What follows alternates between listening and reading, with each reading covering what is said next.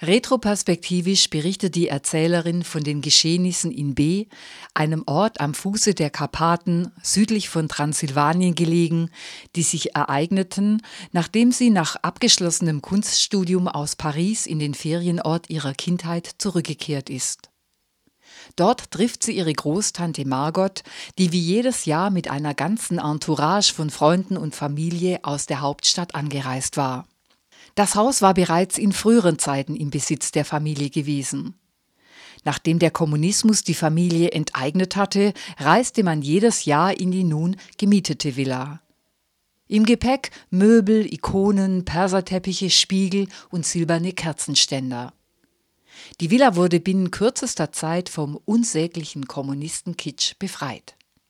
Ich zitiere Möbelstücke, die Margot besonders missfielen, mussten in weiße Bezüge eingehüllt werden. Man tat dann lachend so, als wären sie durch Zauberei unter dem Tisch verschwunden.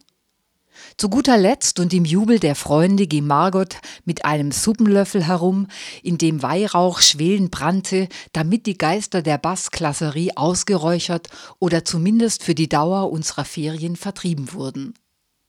Schließlich war alles so eingerichtet, dass Margot sich an die Villa ihres Vaters erinnert fühlte. Also daran, wie es früher einmal hier ausgeschaut hatte, vor der Enteignung, die Margot damit rückgängig gemacht hatte für die Zeit unseres Aufenthaltes. Zitat Ende. Nach 89 wurde die Villa an ihre ursprünglichen Besitzer zurückgegeben. In der Erinnerung der Protagonistin war der Ort eine ländliche Idylle. Zitat. Unser so bunt gewachsener Garten und der Weg, der von unserem Tor hinauf zu den Hügeln führte, auf denen die Kühe und die Pferde weideten, trennten den Weg von den herrschaftlichen Villen, den unförmigen Feldparzellen samt Schober und den kleinen Wirtschaften der Einheimischen. Höfe voller Hühner und Gänse und Truthähne, Hunde und Katzen, mittendrin niedrige Häuser mit rostigen Blechdächern. Die Welt schien mir hier eng zusammengerückt. Alles war mir nah und zugewandt.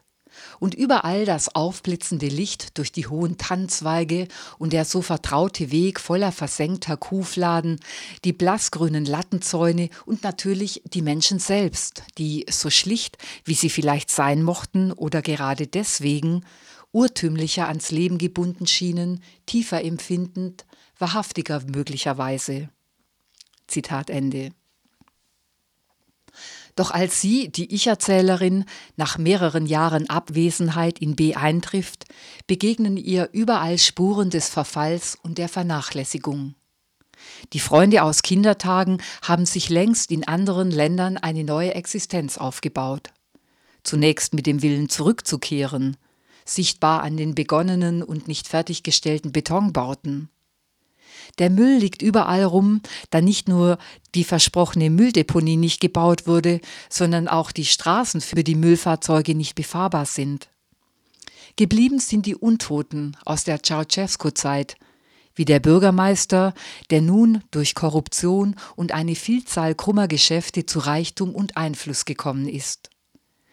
Seit der Aufnahme in die EU boten sich vielerlei Gelegenheiten, Gelder, die offiziell der wirtschaftlichen Gesundung der Region dienen sollten, abzuzweigen für den Eigenbedarf.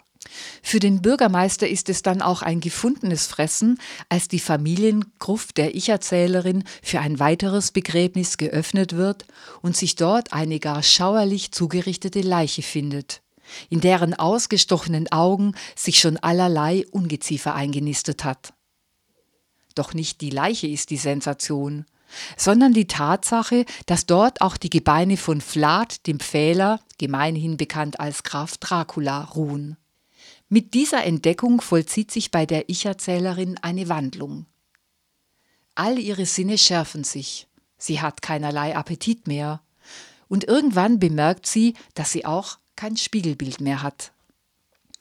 Während der Bürgermeister den alten Traum vom Bau eines Dracula-Erlebnisparks wieder heraufholt, den schon die Nationalkommunisten verfolgt hatten, kommen immer mehr Touristen nach B, um mehr über den dunklen Fürsten zu erfahren. Die Protagonistin, nun Nachfahrin des legendären Grafen, vertreibt sich die Zeit, indem sie, während sie die Touristen als Vampire zeichnet, ihnen die Geschichte von Vlad dem Pfähler erzählt.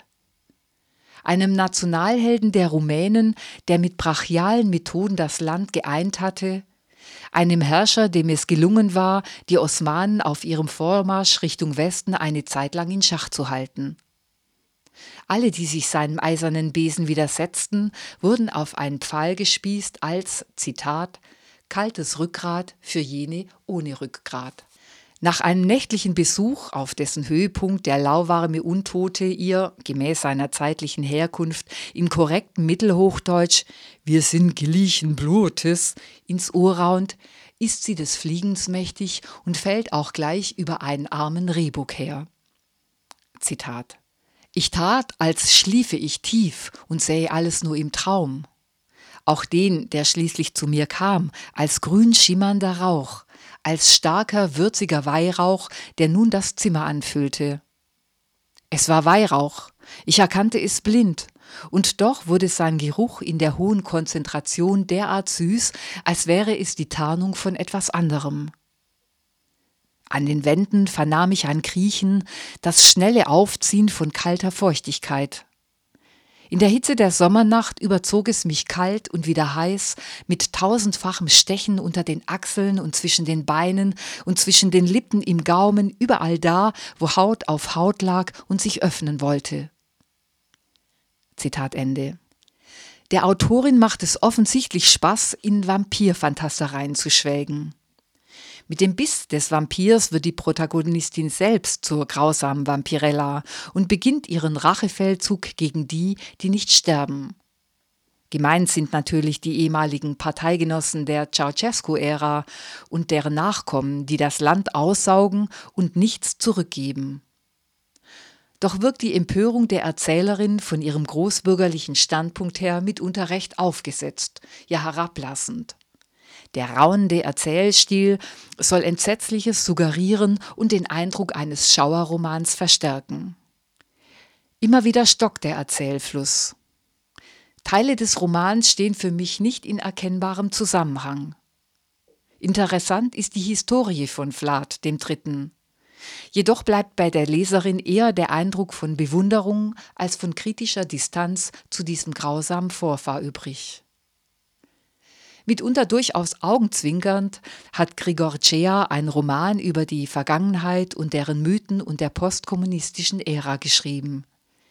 Die Sehnsucht nach einer starken Hand und den möglichen Konsequenzen lassen sich auch als Warnung lesen.